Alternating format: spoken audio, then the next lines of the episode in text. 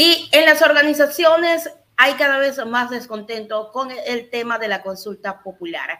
Gary Espinosa, presidente de la FENOCIP Ecuador, señala que la consulta sería inoportuna, incompleta y tramposa. Vamos con el detalle de esta información. Ellos también hicieron el llamado de otras organizaciones a decirnos en la consulta popular convocó a las organizaciones de base a votar por el no en la consulta popular promovida por el presidente Guillermo Lazo.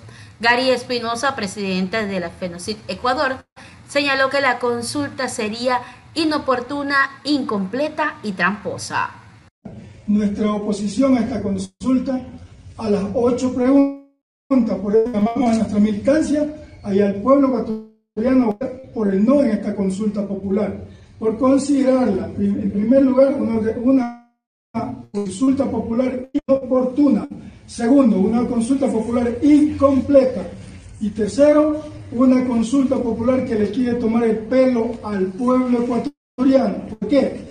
Porque lo que le preocupa al presidente de la República, al presidente Lazo, son los anexos y precisamente los anexos son los que no se le difunde, no se le dice al pueblo ecuatoriano, es decir, los de consulta popular, el interés mezquino de este gobierno y de todos los gobiernos cuando hacen consulta popular son precisamente los anexos que no le manifiestan al ecuatoriano qué es lo que hay detrás de toda esta consulta popular. Por tanto, yo con esto me voy a referir a dos preguntas que abordarán dos temas de dos preguntas de la consulta popular.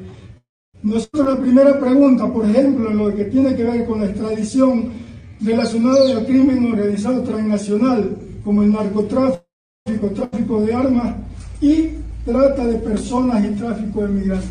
Imagínese usted, ¿por qué no ponen en esa pregunta precisamente que se extraditen a los ladrones, a esos que se nos han robado la plata del pueblo ecuatoriano y que están en diferentes países.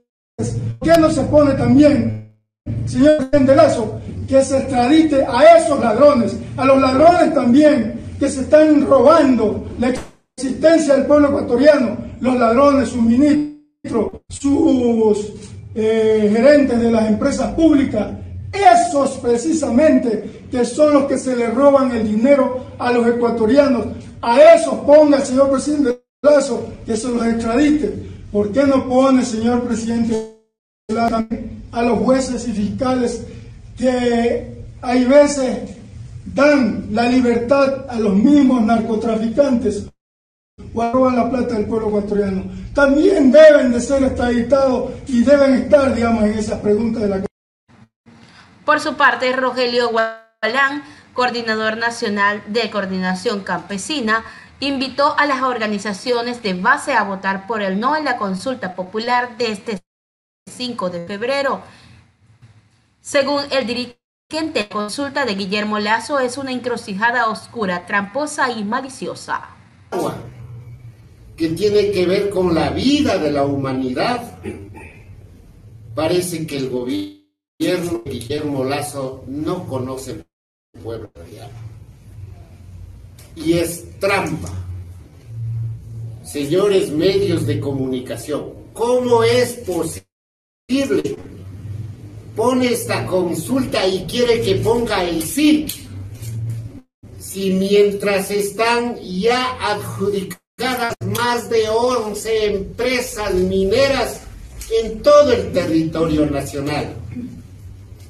Carlos Pananza en la provincia de Morona, Santiago, Quinzacocha en la provincia de La Suay, Fierro Urco en la provincia de Loja, Intag en la provincia de Imbabura, aquí en la provincia de Pichincha en el noroccidente. ¿Acaso no son áreas protegidas?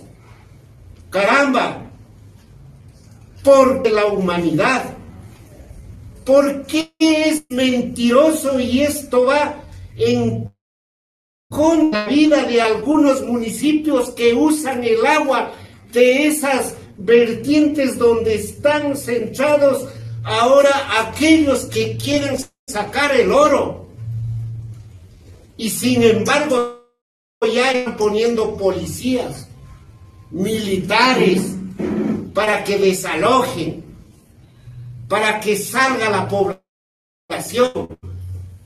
Es injusto que quiera hoy en día con ese engaño ganar su consulta.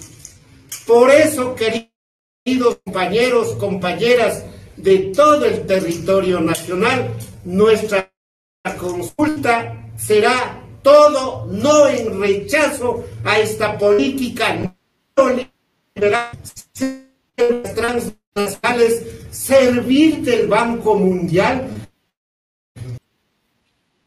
Ahí está claramente. Ellos dicen que no a la consulta popular. ¿Qué dice usted en esta consulta? Es muy importante el voto que usted vaya a dar.